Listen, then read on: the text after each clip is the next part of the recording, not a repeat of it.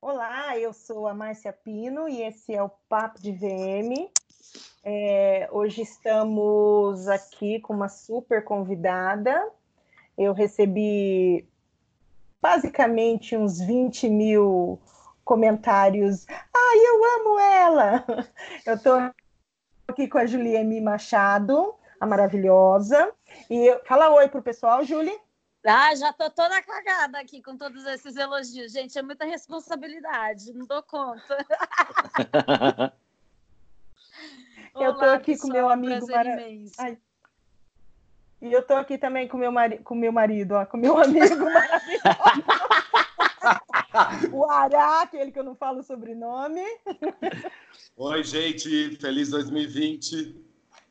E a gente está aqui também com o Emerson Aragão, o vitrinista. Fala, fala oi, Emerson. Boa tarde, gente. Feliz 2020 aí para todo mundo. Para todo mundo. Então, o bate-papo de hoje vai ser sobre é, a loja do futuro. Eu recebi até alguns comentários de alguns lojistas é, me perguntando: ah, o que, que é essa loja do futuro que você vai é, falar no podcast, né? E aí eu expliquei que, na verdade, a gente vai falar hipoteticamente, né, sobre o, o que seria uma loja no futuro, as lojas que estão se preparando para esse futuro, né? E, mas antes da gente começar a falar, eu quero que a Juliane se apresente, para quem não conhece, que eu duvido, né? Mas, Juliane, se apresenta para o pessoal, fala um pouquinho da sua história, conta como é que você começou, enfim, fala um pouquinho de você para a gente. Obrigada, Márcia. Em primeiro lugar, queria agradecer o convite no meio de tantas pessoas que eu amo, sou apaixonada, principalmente o Ará, que a gente já teve uma história juntos aí. Até hoje a gente se chama de metadinha criativa. O Aragão que a gente está quase todos os dias se encontrando. Então, é muito importante as pessoas saberem que essa relação de podcast é muito mais do que pessoas que estão fortalecendo o mercado, mas são pessoas que se conhecem, se respeitam e estão lutando aí todos os dias, né, para abrir, que eu sempre falo de novos olhares. Bom, eu tenho a VMSP já há sete anos. Eu sou diretora criativa da VMSP, quem não conhece, sigam vm.sp. Tem o meu pessoal também, muita gente acaba conhecendo a VM pelo meu pessoal, que é o arroba jumix com 2x. Eu fundei ela há sete anos com o desejo de realmente conseguir ter um espaço no mercado para desenvolvimento criativo e onde eu pudesse aplicar todas as ferramentas de visual merchandising, né, respeitando tendência, respeitando branding, é, descobrindo novos materiais e conseguindo fazer trabalhos diferentes para diversos públicos. Eu venho de uma escola de merchandising super importante, passei em escolas como a Elos, junto com Rodrigo Reis e Simone Mina, passei por shoulder, anos de escola também, e, e lá que eu consegui finalmente criar todo esse DNA e entender como que, como que funciona esse produto no ponto de venda, até que eu parti para um caminho autônomo, iniciei, tive muita ajuda do Rogério, comecei a dar aula na Pan-Americana e tudo mais, e até que eu descobri o Bom Retiro, todas aquelas vitrinas, aquele consumo, para quem não sabe, o Bom Retiro está para o Brasil, como Nova York está para o mundo, então todas as pessoas do mundo vão para Nova York para pesquisar tendência e as pessoas do Brasil inteiro vêm para o Bom Retiro para pesquisar tendência, então está aí a nossa responsabilidade de realmente trazer um, um consumo efetivo, um trabalho de visual merchandising. É, eu brinco, eu falo que até visionário, né? É super difícil você conseguir traduzir comportamento de consumo em materiais, principalmente quando a gente fala de Brasil, que a gente tem um, um consumo completamente independente e de forma muito é, diferente né, dos outros mercados. Então, como que a gente consegue adaptar todas essas tendências e comportamentos relacionados a tantos estados? Afinal, a gente tem muitos países dentro do Brasil, né? Quando a gente fala sobre criação, aparece cliente centro-oeste é um tipo de perfil, nordeste é outro. Então, a gente está sempre aí. E graças a Deus, hoje a gente está com muita visibilidade, sempre é, busca de materiais diferentes, de estruturas diferentes, e a forma como a gente mostra também a realidade do dia a dia, porque sempre existe um glamour muito grande por trás da profissão de moda, né, gente? Então, as pessoas, uhum. ah, o, o, moda, moda, glamour, tá, ah, VM, VM, VM, que de glamour no meu dia a dia, para quem me segue, sabe que isso não existe, né? E vocês falam muito sobre isso. Existe é muito, muita técnica, muito estudo, muita dedicação, e a gente é muito responsável para trazer um resultado, né? No acompanhamento, desenvolvimento desses projetos, que é o mais difícil. A ideia é extremamente importante, mas a capacidade, né, o cognitivo de fazer disso um desenvolvimento para materiais e conseguir aplicar no timing que a gente tem, porque a gente sabe quanto tempo é, né? Então, eu estou uhum. com uma obra incrível lá no Bom Retiro e a gente está em 30 dias fazendo um milagre, né? Então, esse timing também é super importante de dizer. Mas é isso. Quem quiser saber mais, depois entra lá na VM, eu vou ter um prazer enorme e espero muito aí continuar sendo referência e inspirando as pessoas, que eu juro por Deus, todos os dias eu levanto, às vezes eu posso estar até desanimada, mas eu penso, tenho que fortalecer o mercado, eu tenho que fortalecer o mercado, e estamos aí. Exatamente, muito bom. É, uhum. Júlia, então eu vou começar com você já, é, que você é assim, é, é a, é, é, a novidade aqui no podcast hoje, né? Que o Ará e o Aragão já o Ará e o Aragão Arroz é... de festa. Arroz de festa aqui, né? Todo dia está aí. Só os drinks. É... é né? O, o Júlio, o que eu queria saber de você é o seguinte: o que, que você pensa é, sobre o que seria uma loja, o que seria a loja do futuro? Vamos falar que a gente tá, vive, tá vivendo esse momento de crise, que já vem há alguns anos, e que a gente vê o, o, o fechamento de muitas operações, de muitas lojas, e o que, que seria uma loja para o futuro? Vamos falar, vamos começar 2020 pensando numa nova forma, numa nova loja. O que, que você acha que, quais são os itens que teriam que existir é, nessa operação para que ela fosse uma loja do futuro? Legal, Ma. É muito importante a gente falar sobre loja do futuro, né? lembrando dois pontos. Um, o que é uma loja do futuro no Brasil. Hum. Então, isso é muito importante. Eu falo muito sobre regionalismo. Né? A gente está nas principais feiras do mundo inteiro. Então, a gente vai para NRF, agora a gente está indo para Euroshop, né? Então, está a cada quatro anos vem todas essas tendências, o tempo todo a gente está sabendo de comportamento, mas eu acho importante mais a gente trazer isso também para a nossa realidade, sabe? Principalmente uhum quando a gente fala do comportamento, né? Infelizmente o Brasil ainda não é um país de primeiro mundo, então a gente tem muito processo de adaptação do que é esse processo de loja, mas sem dúvida nenhuma existem steps que são os necessários para que isso aconteça. E o segundo para a gente falar é que a loja do futuro ela começa no presente, né, Mar? Sim. É, entendendo hoje quem é o seu público. Então, muita gente chega até marcas grandes que a gente já atendeu, chegam para a gente, ah, a gente está procurando um retail mais atualizado, a gente quer uma experiência sensorial, a gente quer, né, vem com todos aqueles termos técnicos que a gente vai até falar um pouco sobre isso, mas esquece do que no hoje eles não fazem. A gente não pode falar de loja do futuro se hoje no presente as marcas não estão fazendo esse desenvolvimento, não estão fazendo o mínimo dessas aplicações. Então, para mim, a loja do futuro é, quando o cliente chega hoje para mim, Julie, é, eu quero o que, que, o que, que a loja do futuro precisa? Primeiro, número um, né, é cuidado com o consumidor. Não tem como a gente não olhar para ele, né? A gente sabe muito bem dessa era de e-commerce, as pessoas não precisam mais sair para fazer compra. E cuidar do consumidor não adianta, é gerar experiência e cada vez mais personalizado. Então, é, eu tenho uma marca, então eu sei quem é o meu público, né? Esse é um outro passo como é que eu estou servindo para essa cliente eh, de forma personalizada, né? As marcas hoje elas não se prendem mais a produto, né? Elas se prendem à personalização, porque produto qualquer outra pessoa pode copiar. A partir do momento que você tem seu DNA, né? Fica completamente diferente, é difícil, né? Igual quando a gente fala, as pessoas comparam, querem comparar trabalhos de agências diferentes, então comparar o trabalho da VMSP com outras agências. Existe uma linguagem que a gente trabalha, né? Existem os materiais que são específicos. Uhum. E essa loja do futuro é uma loja personalizada, onde ela faz, ela vai respeitar esse momento do consumidor, né? Então, a gente está falando, em termos de estrutura para uma loja do futuro, ela é uma loja multimobília, o que, que é uma loja multimobília? A gente não tem mobiliário fixo mais dentro de loja. A gente tem uma loja que ela vai regular a quantidade de mobiliário de acordo com a quantidade de produto. A gente sabe hoje que a venda é por cápsula. Então, a gente, essas cápsulas são o quê? Esses produtos eles entram dentro da loja como complementares a partir de um comportamento de uma atitude que é o desejo do consumidor.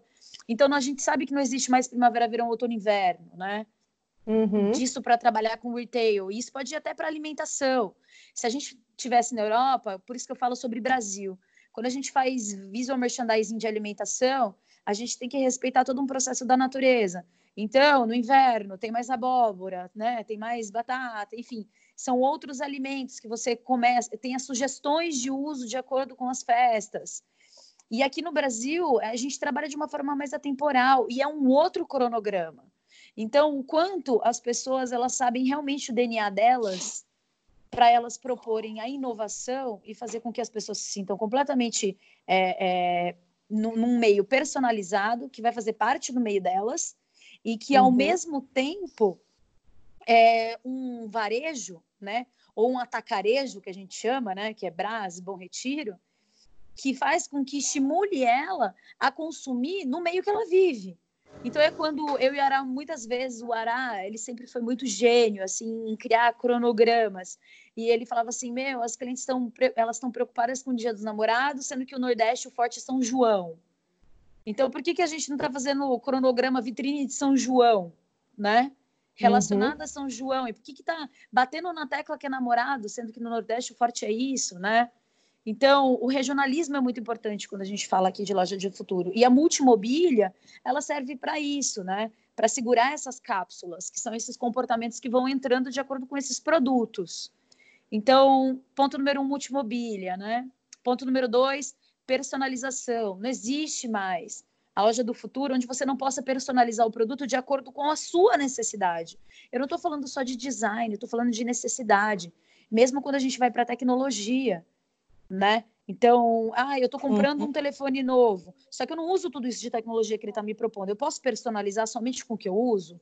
Ou eu estou indo, eu preciso de um cinto que fique na minha cintura, mas também sirva no meu quadril, né? Eu preciso de um sutiã uhum. que é, a alça dele tire e vire uma outra, ou que ela cruze, ou que ela faça outra coisa. Então, quando a gente fala de personalização, é mais do que pôr o nome do consumidor, né? Bordar. Então, eu tô vendo várias marcas, vai lá, chama uma pessoa, borda o nome, né? Muda um design. Ou faz uma, uma, uma pintura, né? É, Ou faz uma pintura. Umas Exato. estampas. Exato, eu vejo uma preguiça relacionada quando a gente fala de personalização, que daí você quer copiar o de fora, né? E a gente precisa entender o que, uhum. que é o personalizado no Brasil, no regional, né? Então, é, eu já terceiro... tô. Hum. Ah, tá, pode falar, pode falar. Imagina. No terceiro ponto, para mim, da loja do futuro, assim, sem dúvida nenhuma, sem dúvida, sem dúvida nenhuma, ela é uma loja mutável, né? Então, quando a gente fala das multimobílias, que elas não são mais fixas, o mutável significa que eu consigo dispor todos esses displays e essas informações a hora que eu quiser. A Story, que é uma loja em Nova York, ela é o melhor exemplo sobre isso. Ela reforma toda vez que ela vai lançar uma nova cápsula. Então, ela muda completamente os mobiliários. Então, as pessoas, assim, elas desejam. Quando a Story fecha, as pessoas já criam uma ansiedade para saber o que, que elas, o que, que a Story está vindo, o que, que ela vai propor. Porque a Story, toda vez que ela reabre, ela vem com uma nova história, né? E é relacionado a um comportamento, é relacionado a um produto. Então, essa questão de você conseguir fazer com que você que o consumidor venha ao ponto de venda e não precise comprar online, faz com que você precisa ser mais inteligente e propor novas ações. Hoje está sendo um caos, assim, digamos, né, no mundo do branding. A Farm falou que fechou as portas por uhum. alguns dias. Todo mundo viu isso. As pessoas, ah, mas isso é estratégia de branding, né? Impossível, impossível. A Farm não seria tão burra Quanto é que custa fechar 72 lojas em três dias? Né? São milhões.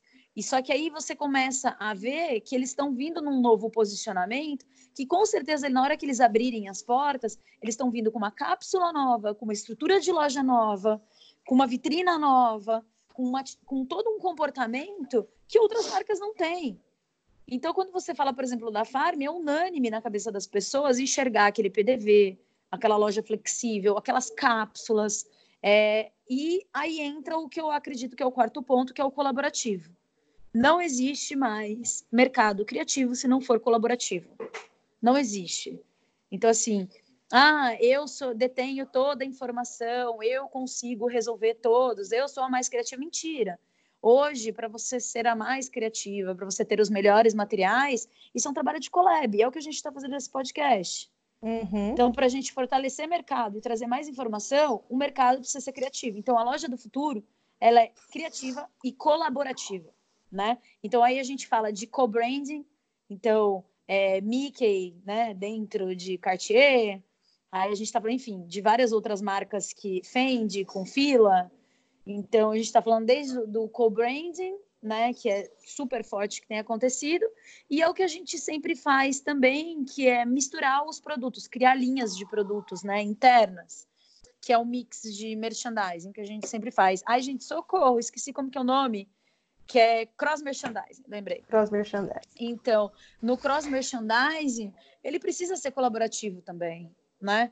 Então, como que a gente consegue fazer isso? A gente está lançando uma linha nova de produtos, produtos orgânicos numa marca que não é orgânica. Aí você faz um cross merchandising com outro tipo de produto que é de uma marca que não faz parte daquela marca número um. Então, para mim, são esses quatro tópicos. Então, é multimobília. Número dois, completamente personalizada. Número três, a gente precisa, com certeza, falar de colaboração e número quatro, xiii, tô branco, corta. Não, é porque você, você falou outro, outro tópico no número um, tá? Foi por isso que você. É, eu perdi. Me ajuda Foi o raciocínio. Não, tranquilo, tranquilo. Mas ficou bem, ficou bem praticamente resumido. Aula. Ela falou tudo. É, você falou tudo, acho que a gente pode finalizar o podcast. Finalizar, um beijo, boa tarde. tchau, esse foi o Papo de VM. que a, Ju, a Júlia falou tudo, nós não temos mais assunto. Mas nada que falar. Eu posso falar se quiserem. Mas não é. As não, pessoas você... elas criam mitos assim e a gente esquece de falar, né, do, do hoje para poder falar do amanhã.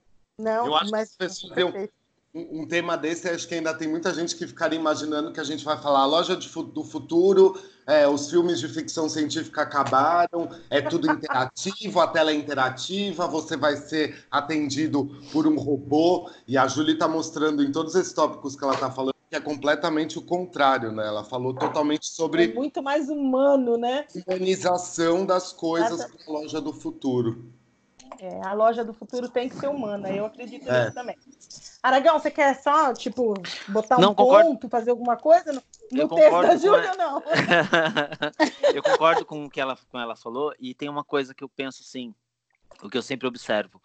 Uh, todas as lojas que a gente vai fazendo no decorrer, é, todo mundo pensa adiante, esquecendo de fazer no dia a dia. Então, o que eu vejo quando a gente está falando de humanização é tem que ter treinamento, e se você não é capaz, uh, uh, se você não entende como funciona, você tem que levar bons profissionais para você ter esse treinamento, para você ter essa, essa parceria e não fazer um treinamento hoje e daqui três meses esqueceu. Porque o que eu vejo muito isso, as pessoas montam a empresa, faz, tem a loja lá, eles te chamam, você dá um treinamento e depois acabou. Então, o que, que acaba acontecendo? É, vai se esquecendo.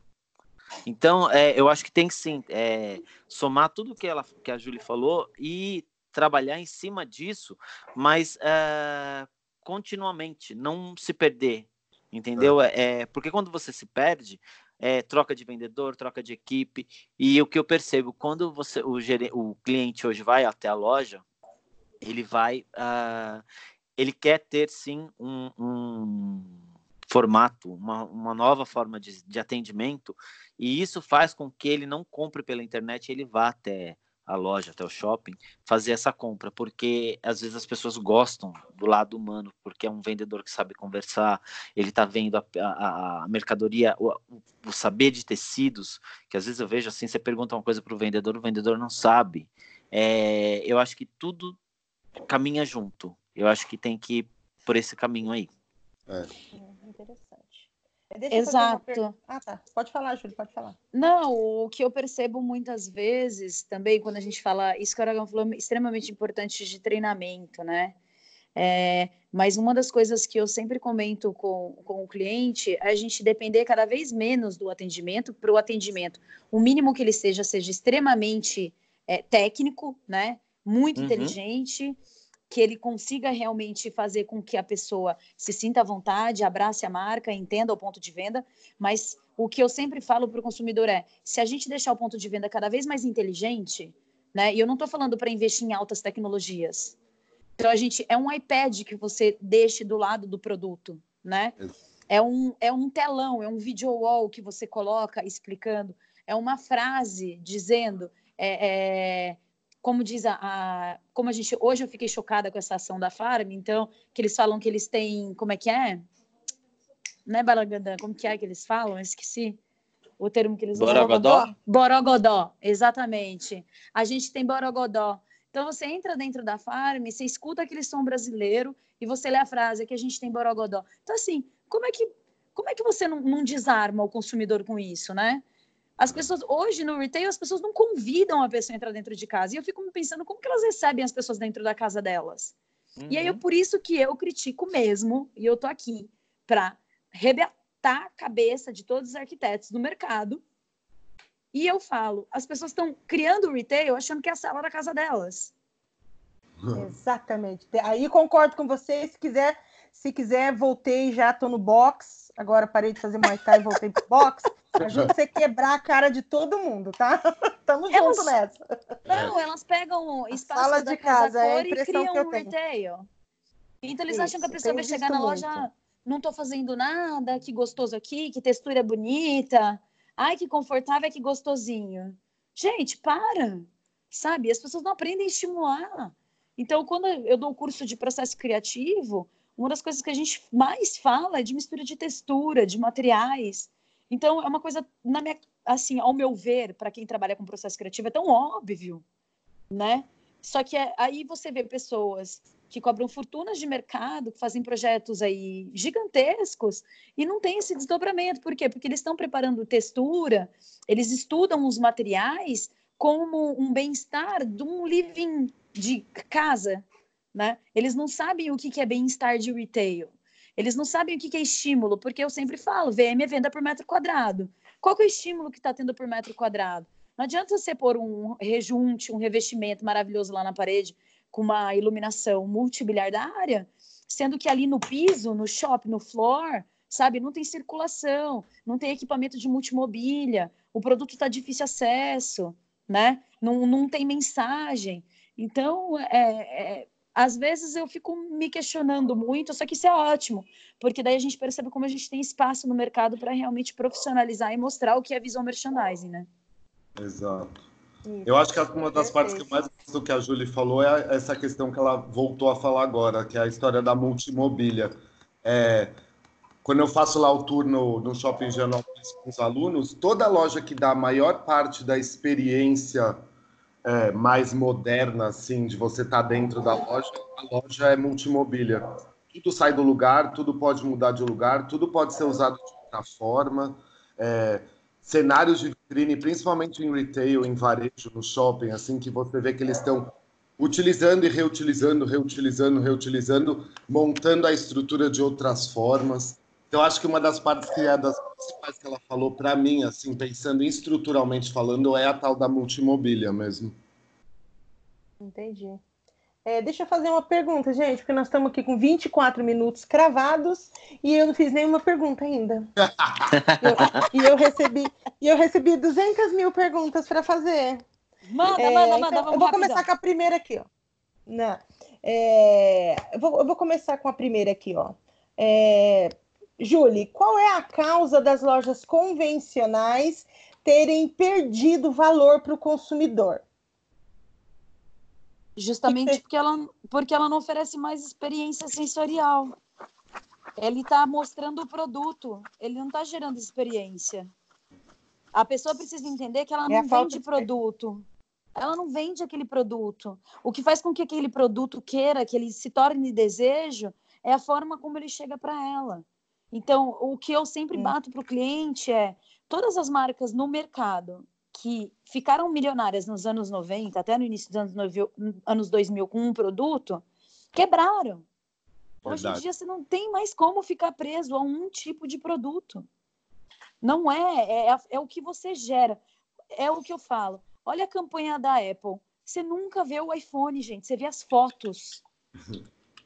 A campanha da Apple é a foto. Aí tá lá, iPhone 11, Max, não sei o quê. Você consegue entender? Eles não colocam foto de produto. Porque eles estão vendendo um sonho. É. Pegando esse gancho, agora quando eu fiz a minha viagem, a gente estava em 17 pessoas. Das 17, seis pessoas trocaram o iPhone para iPhone 11. Eu não fui uma delas porque eu não podia.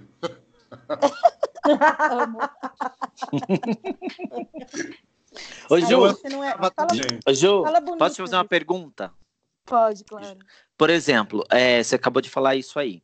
Uh, como você enxerga o mercado uh, com essa onda de blogueira, é, essas meninas que vão e tiram fotos, elas não são profissionais, não são modelos, e que elas acabam é, deturpando o mercado, pelo menos assim que eu vejo para a gente, é, elas atrapalharam um pouco o meio de campo. Como você enxerga isso?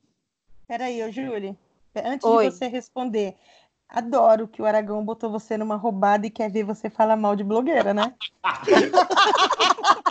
Vai apanhar. Vocês vão me ver pingando sangue na hemorragia essa semana. Ai, Jesus! Olha, Júlio, olha, eu vou, eu vou agir como sua advogada aqui. Se você quiser, você pode permanecer em silêncio. Não, eu acho importante eu falar. Aliás, eu sou a pessoa que não se cala e paga o caro por isso, né? Mas eu tô aqui para isso. Eu tô, tô aqui para isso. É, sobre é muito o que está acontecendo hoje. É, o mundo está sem um referencial criativo, né? É, teve um, um momento no mundo onde o grande referencial eram as artes, as artes e as músicas, né? E a música. Com a internet, a gente começou a perceber mais sobre relação humana, porque a gente conseguiu se relacionar mais com as pessoas no mundo. E a gente começou a se interessar pelas outras culturas, enfim, mas de uma forma, digamos assim, mais comercial, né? Que é o que, a, o que o mercado quer que você se interesse, né? Que é o que a gente chama de pop. E a, a, quando a gente fala de projeção de inovação, né? Quando a gente fala sobre comportamento de consumo, a gente sabe muito bem que quem dita é, comportamento de consumo no mundo é uma geração que sempre vai ter de 18 há 22 anos, né? A gente sabe que a inovação está na mão desse pessoal. Por quê? Porque todo mundo quer ser jovem, todo mundo quer ter espírito jovem, todo mundo quer ter pele de jovem, todo mundo quer ter atitude de jovem. Você não escuta ninguém dizendo, eu quero ser velho, eu quero ter uma pele de 70 anos, ou eu quero ter problemas de uma pessoa de 60 anos, né? Então, assim, o mundo, a base do comportamento humano vem da atitude do jovem. Então, essas blogueiras, elas são muito importantes, só que a gente está dando muita trela para quem não tem nada para falar. Uhum. Então, e muita gente acredita que a fórmula mágica é colocar uma blogueira no seu Instagram. E eu vejo clientes pagando 5, 8, 15, 30 mil numa blogueira e não quer pagar 5 na cenografia da vitrine. Sendo que acreditando, querendo copiar a fórmula, entendeu? Do vizinho ou uma fórmula de mercado. Não que a blogueira não traga faturamento para ela, mas o quanto ela realmente faz parte do universo daquela marca, né? O quanto uhum. essa blogueira ela tá traduzindo todo aquele trabalho de branding, porque a blogueira vai fazer um trabalho e vai ser pontual, né? Ela vai trazer cliente naquele momento para aquele post, para vender aquele produto. Mas as pessoas elas estão despertando, elas estão inteligentes, né? Então, será que realmente vale a pena investir o dinheiro nessa mocinha aí que você está falando tanto e a fachada da sua loja tá podre? Tá uhum. suja. Concordo, você tá concordo. com um manequim de cinco anos atrás. Miserável. Viro... Quebrado. Miserável. É, aí eu tenho cliente que tem carro da Volvo e tem um manequim de R$ 1.300. Uhum. Alguém me explica? Você tem um carro importado de meio milhão e tem um manequim de R$ 1.300 não tem modelagem? Então, assim, não faz o mínimo sentido. Você está no retail para quê? Né? Para quem que você está comunicando? O que, que você está fazendo? Para mim, não basta só abrir a porta. Ou você é referência, Ou você se destaca ou só mais um no mercado. Não é para isso, né? No entanto, todos nós aqui hoje, a gente está aqui nesse podcast, a gente tem visibilidade, justamente porque a gente recusa a banalidade de ser ordinário. Então, Verdade. acho que a gente tem que recusar, sim, esse ordinário da blogueirinha, entendeu? Tá ali só para falar: oi, gente, olha meu look do dia, e você com um manequim velho, né? Não decadente. quer gastar decadente, com cabide podre, com arara descascada, com loja piso que suja. já. Loja suja que já morreu. Hoje, gente, quando a gente fala de retail, a cada quatro anos é um mundo novo, é um universo. Aí eu tenho um cliente que fala, eu reformei há 10 anos atrás. Eu falo, você sabia que há 10 anos atrás nem tinha iPhone? Uhum. Aí o cliente fica com aquela fala cara. Fala assim pra ele, eu ainda ia pro colégio há 10 anos atrás, né? Eu tava nascendo. Pelo amor de Deus. Então a pessoa ela se perde, por isso que eu falo, o futuro, o varejo do futuro, ele começa no presente. É você criando uma consciência de quem você é hoje, não menosprezando o que você foi e te trouxe dinheiro, mas com certeza, né, para te dar uma estrutura para você sim se atualizar no mercado. Ninguém está falando para você modernizar. Moderno não é a palavra. A palavra é se atualizar. A loja do futuro é atual, né? Uhum. É porque o consumidor do futuro também não quer mais aquela frasezinha, ai, tá se usando muito. Ai, essa blogueira tá em todas as marcas, então, meu, tem alguma coisa de errada, né? Tipo, é a questão da personalização. É. Exato, exato. No entanto, as blogueiras mais famosas estão sendo vítimas, estão sendo atacadas por outras novas blogueiras que ficam desmascarando elas. Sim. Então, e a gente é aqui, essas pessoas que desmascaram esses escritórios de arquitetura que não sabem fazer store sign. é... Ou pessoas que copiam vitrinas. Pode falar, Ju. ah, é, né? Ah, é. Ô, ô Julie, qual. É... Deixa eu fazer outra pergunta aqui para você. Como conscientizar o lojista para esse para essa loja? Como, como que qual, você acho até que eu quero assim uma é uma pergunta de uma de uma de uma pessoa, mas assim eu quero até a sua opinião pessoal. O que, que você como que você conscientiza um lojista de que ele precisa do seu trabalho? E isso é maravilhoso, porque eu falo que esse é um dos cores da VMSP. Eu acredito em consciência de visual merchandising. Existe consciência criativa. O que é consciência? Né? A gente está falando do processo de entendimento, né? Se fica no seu subconsciente, é uma questão que você fica ali analisando. Então, a consciência é você ter a responsabilidade de aplicar corretamente no mercado. Então, quando eu falo para o cliente, quando ele me chama para uma reunião, eu explico para ele que ele precisa se atualizar e que ele precisa ter uma consciência do mercado que ele trabalha e para quem ele vive. No entanto, eu tenho clientes incríveis que viram para mim e falam: ah, a gente é cafona. Eu falo: não, vocês são maravilhosos. Sabe por que vocês são maravilhosos? Porque esse é o mercado de vocês, esse é o público de vocês. E a gente vai posicionar a sua marca de acordo com a necessidade e para esse público dessa forma. Né? Então, a consciência é você ensinar. Como é que você dá, aplica a consciência numa pessoa? Ensinando. É, por isso que eu, as pessoas falam, Julie, né? Como é que você vai para todas essas feiras? O tempo todo você está viajando. Como é que eu vou fazer a pessoa acreditar em mim se eu não estou nas melhores e maiores feiras e sabendo o que está acontecendo no mundo?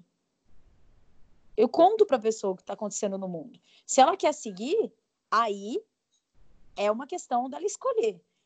Hoje, para você trabalhar no varejo, o mínimo é você ser trendsetter. O que, que é o trendsetter?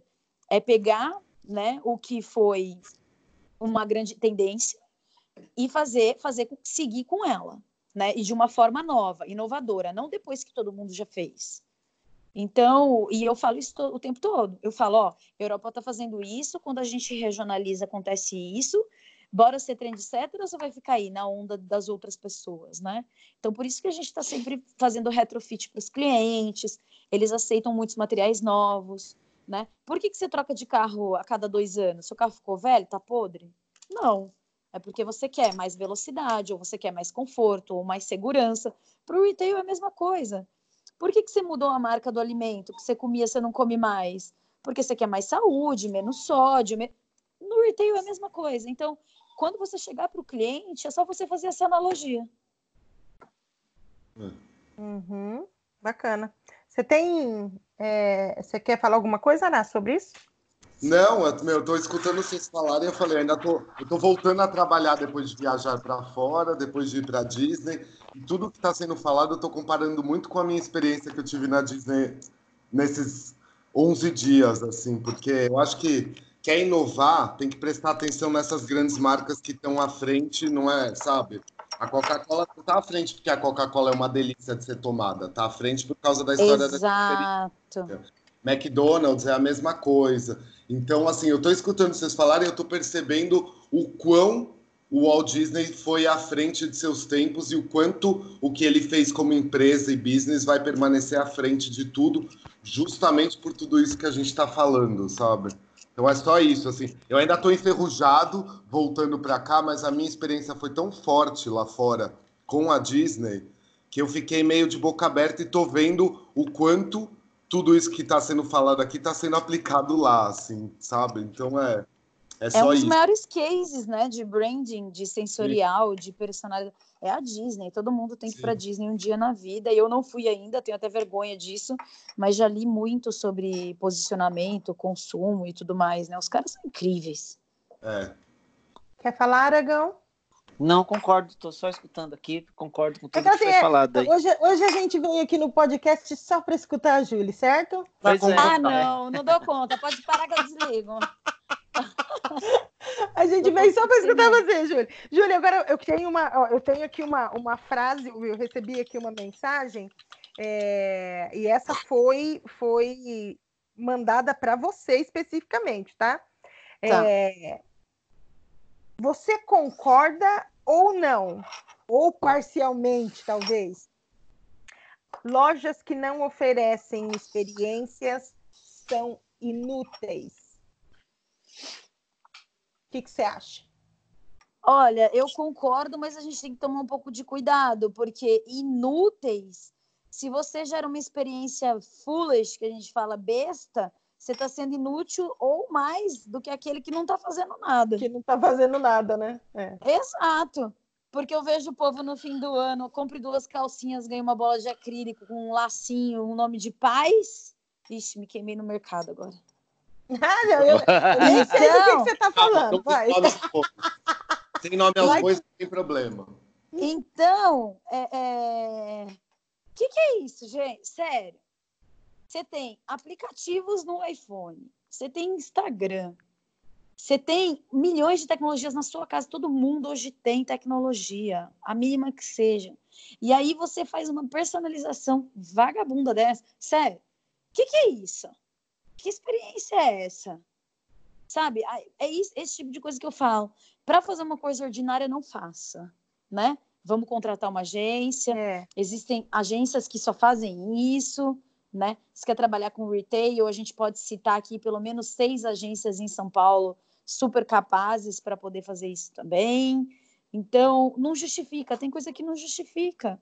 Então, eu concordo. Hoje não existe, não tem como não, não personalizar. Mas também para fazer qualquer coisa, não faça. É melhor, né? Erra menos quem, quem não faz, né? Vamos falar assim? Então, Exato. Se não for essa coisa feita de, da alma da empresa mesmo, se for só para ganhar dinheiro, uma hora é desmascarado, né?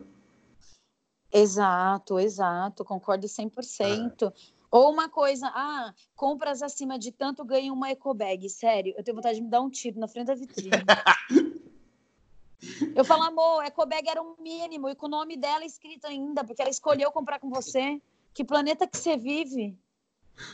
Ecobag tá, mas, mas Julie, quando a gente fala de, quando, quando, quando eu penso em experiência, quando você, ah, as lojas têm que, as lojas têm, é, têm que criar essa experiência, né? Elas têm que produzir isso, tal. É, eu nunca, eu não, eu, eu não consigo nem é, é linkar que a experiência seja essa, tipo, é, a experiência que eu penso para uma loja é eu entrar lá e mesmo que eu não compre, eu tenho uma experiência, Julie. Então, Eu não acho que experiência seja compre um e ganhe uma eco bag, compre não sei o que ganha calcinha, do... enfim. Então, assim, as lojas estão pensando errado essa forma então... de gerar experiência, né?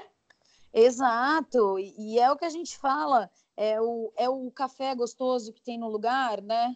Aí vai lá, o povo alugou uma máquina de café, sai café amargo, horrível, mas tem café. Ou que eu já vi acontecer isso. Ou eu já vi acontecer isso. Aí põe é, prosecco, põe café, põe suco. Aí acostuma o cliente com isso. Daqui a pouco tira, Aí o cliente chega, veio no, no, mês passado, tinha café, tinha suco, tinha prosecco. Aí esse mês ele chega, só tem água. É, sabe assim? Ou faz ou não faz, ou faz uma coisa direito. É, é, se perde muito, parece que você tá morrendo. Tipo, cara, é, é, é como que um dia você dá prosecco, no outro dia você dá ah, água? Então, é muito confuso isso. Muito, tem, tem coisas muito impressionantes, né? Eu tive uma experiência muito positiva. Eu não sou uma cliente chocolate do Ju, né? É, eu não tenho dinheiro para ser consumidora de chocolate do Ju. Mas eu fui comprar, enfim, eu tinha umas pessoas especiais para comprar na chocolate do Ju. E eu sou essa pessoa bocuda, né? Desbocada, enfim, mais engraçada.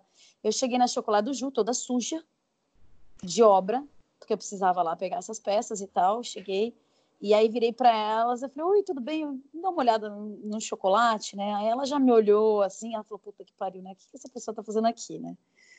aí eu falei assim, então, claramente eu não sou cliente de chocolate do Ju porque eu não tenho dinheiro para isso, mas eu preciso realmente comprar um presente para essa pessoa, né? Essas pessoas tal. Aí ela começou a rir. Ela falou assim, não, mas imagina, a gente atende todo mundo, tal. Eu falei, não, fala sério fala, o povo entra aqui caroçando, né, só para provar o chocolate, né? E comecei a fazer piada com a moça. Nossa, ela foi tão especial o atendimento que ela me deu. Ela pegou e começou a contar a história da chocolate do Ju para mim. Ela pegou, me deu um pouquinho, um pedaço do chocolate. Contei que eu já tinha ganho um chá de chocolate e falei que eu não tinha gostado. Ela fez um lá na hora para me mostrar como fazia e me deu para provar. Então, assim, eu mesmo não sendo cliente de chocolate do Ju, eu vivi uma experiência lá dentro que eu não vivi numa Copenhagen, por exemplo, que eu sou cliente. Uhum. Então, eu entrando na Copenhagen para fazer compra, não vivo aquela experiência. Entende? Olha que absurdo. Quer dizer, eu entrei numa marca que eu não sou cliente, que eu desejo agora consumir o chocolate dele por causa da experiência que eu tive. Uma Até hoje eu não sei a história né? da Copenhague. Uma experiência nada, gente, que juro, demorou. Vocês me conhecem. Para mim, tudo é aqui, ó, rápido. Então, acho que demorou o quê? Uns oito minutos para eu comprar três caixas de bombom? Sim. Então ela me contou tudo aquilo muito rápido, me explicou muito rápido, pegou, falou, citei o chá, ela citou o chá, fez o chá, não sei o quê, pam, pam, saí para ver o chá, paguei, fui embora. Então a gente fala disso, é o que você falou, Má. Sabe, a experiência não é você dar, é dar atenção. Só que a gente vive num mundo onde ninguém tem paciência de mais nada. E que embute na tecnologia um desejo de relação humana porque afinal de contas, o, o, o, futuro, né, o ponto de venda, ele nunca vai morrer, sabe por quê? Porque o ser humano tem necessidade de se relacionar com outros humanos. Concordo. Também concordo. Mas acho que tudo que a gente, gente, quando fala sobre isso, tudo que vem na memória da gente como consumidor envolve outro ser humano, né? Essas Sempre. experiências. Essas marcas Sempre. mais recentes, assim, tudo, tudo, tudo envolve uma experiência boa, por mais que você não tenha comprado na hora ou seja, é mais uma vez a gente falando que a loja do futuro requer uma humanização. Assim, então é, é eu penso que você falou da chocolate do Júlio, se a gente pegar a Dengo, a Dengo Chocolates é outra também que você pode experimentar a loja inteirinha. Os caras dão um banho de explicar a marca para você, sem problema nenhum, sem ser falso assim, e geralmente você sai de lá comprando alguma coisa. Então, já que a gente está falando de experiência, ó, vou falar que a gente está com 44 minutos. Eu, infelizmente, não vou poder fazer nenhuma pergunta, mas, mas eu quero contar uma experiência que eu tive numa loja em Santa Catarina. Eu fui ficar. Eu tô rindo, acabamos com o podcast. é, não, 44 minutos, o povo desliga. É o momento que eles desligam agora, Júlia. Ah. É, eu tive uma experiência. Eu fui numa loja, eu eu também vou para o Euroshop, Julie. E aí eu estava em vamos Santa Catarina. Encontrar. Vamos nos encontrar lá para tomar uma pinga juntas. que era bem fina para tomar uma pinga. Aí eu entrei na loja, por quê? Porque eu precisava comprar uma roupa térmica, porque, porque aqui onde eu moro não faz frio, né? E eu aproveitei Sim. que estava em Santa Catarina, que lá faz frio, entrei numa loja. O rapaz perguntou para mim. É, é, eu entrei na loja, ele estava atrás do caixa, ele falou para mim assim: é, Você precisa de alguma coisa? Não, eu vim aqui só para te dar um beijo na boca porque eu tô carente. Daí eu falei: Não, não preciso de nada, não. Ah, então tá bom. E ele continuou sentado dentro do caixa. E não pensa que era uma, era uma loja de artigos de, de, de, aventura, né? De montanhismo, de não sei o quê. Ou seja, nem, eu, preciso comprar, eu precisava comprar uma bota, precisava comprar roupa térmica, não, nada, nada. Ele perdeu dois pau de venda. Entendeu? Exato. Então, porque não, é, não era uma bota, né? Não é uma bota barata, não é um, um casaco barato, não é, não é barato. E ele não, ele não levantou. E aí a minha pergunta foi: o dono da loja sabe que é essa experiência que ele dá para os consumidores que entram aqui? Eu acho Exato. que ele não sabe, mas eu também às vezes acho que eles também não dão treinamento. Eu acho que a gente acaba vendo é, as pessoas criando produto e lançando produto, joga, jogando produto nas falou lojas. tudo, Aragão, falou tudo. É, e aí é, o é a falta de ser da, feito da alma Entendeu? da empresa. Não tem uma alma, não tem é. uma equipe, aí você tem uma vendedora que você tem confiança, que ela está lá há 20 anos, mas ela não se renovou. ela não te rouba? Não... Não, não, e, ela, e ela, é, você tem confiança só porque ela não te rouba, né? Não te rouba, e aí o que, que acaba acontecendo? Fica todo mundo estático no mercado e esperando que as coisas caiam do céu. E aí, quando você começa a ver, ah, fulano fechou, fechou, ah, acabou fechando mais uma loja, fechando mais outra loja. Aí você vê que, por exemplo, isso que a Julie falou da Farm hoje, para mim é assim, é, é uma estratégia de marketing deles.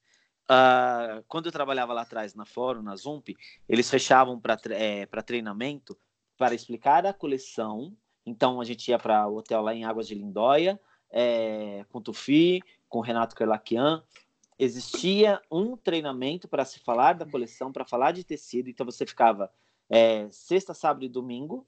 É verdade, ninguém mais faz isso. Ninguém As mais pessoas, faz elas isso. Elas não fazem mais treinamento. Você falou tudo. Então, porque o que, que acaba acontecendo? É, todo mundo acha que vem pronto. Aí você pega a menininha, tira a foto dela, é, coloca na rede social e ficou uma coisa que se perdeu. Então, muitas pessoas quebram as suas empresas por conta do quê? É, novamente, eles não investem no ser humano. Então, uh, não tem muito para onde você ir. É, vai se quebrando, vai se perdendo. Então, é, fica tudo muito igual. Então, você olha, você tipo assim, você chega às vezes no Bom Retiro, você vê todas as marcas fotografando na rua. Cara, só existe aquela rua, não existe um Oscar Freire, não existe uma Avenida Paulista. É tudo muito, muito parecido, por quê? Porque é muito mais prático, rápido e barato. Então, uhum. às vezes, o uhum. barato acaba assim, saindo muito caro.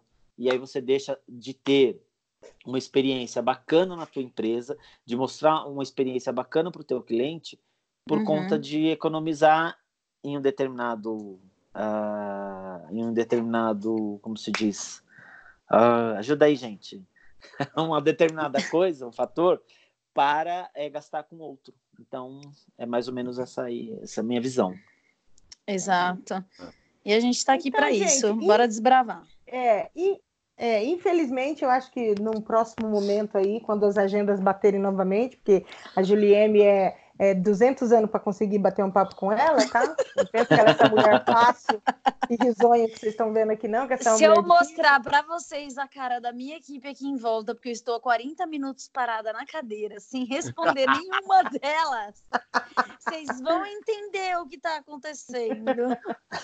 Então, obrigada, eu, Mar. Eu acho que quando obrigada. bater a agenda de novo, porque assim, ficou 10 perguntas aqui para trás, tá? Vamos tentar mês que vem as perguntas. Não, não, já sei, faz no Stories. É, eu acho que é, é isso mesmo. E, Faz no Stories, me manda então, por WhatsApp, a gente responde por vídeo e você põe lá no Stories. Tá bom. É, tá isso, vou fazer isso mesmo, que eu vou mandar, porque ficou 10 perguntas para trás, e, e, aí as pessoas mandam pergunta e a gente não, não responde as perguntas, fica, fica chato, né? É, mas, mas eu quero. Gente, faz que nem a gente ia fazer com a Lilian. Deixa o telefone dela aqui no ar e daí as pessoas mandam WhatsApp. Peraí, Júlio, que eu vou deixar teu WhatsApp. Eu pulo dessa sacada. Ai, boa, bora, boa lembrança. É, então eu quero eu agradecer a sua presença. eu quero agradecer a sua presença aqui, dizer que ela foi muito valiosa, muito importante para a gente. É, dizer que sou sua fã também, né? Sempre fui. Sou fã de vocês todos aí. E, e agradecer e dizer que é, o podcast é nosso, a qualquer momento é, que você quiser e, e puder participar, é só falar que está sempre aberto aqui para você, tá bom? Perfeito, muito obrigada. Obrigada, metadinha, meta, metadona, que é o Aragão. Obrigada, Má, por todo esse carinho. Bora a gente se ver aí na, na Euroshop. Quando eu voltar da Euroshop, eu vou fazer, eu vou aqui fazer um merchanzão já. Vou fazer uma palestra é. falando da Euroshop. Então, vou fazer uhum. uma palestra bem grande falando sobre as tendências. Então, aí eu volto, a gente fala mais um pouquinho sobre aqui. Mas muito obrigada, gente. Até mais. Se despede Obrigado, Aragão, gente. se despede Ará. Boa tarde para vocês, boa semana e a gente se vê no próximo podcast. A gente deixou claro que o futuro não é só um touchscreen. Até semana Sim. que vem. E a mata em dívida, a mata em dívida com um VM chamado Marcel. Ah, é, Mar... Marcel, um abraço para você. É que eu precisava botar a Juliane, amigo. Desculpa, mas eu precisava muito gravar com a Juliane, tá? É... Gente. Tomara que ele esteja ouvindo. Tá, um beijo, um beijo. para todo mundo. Eu sou a Mapino e esse foi o Papo de VM.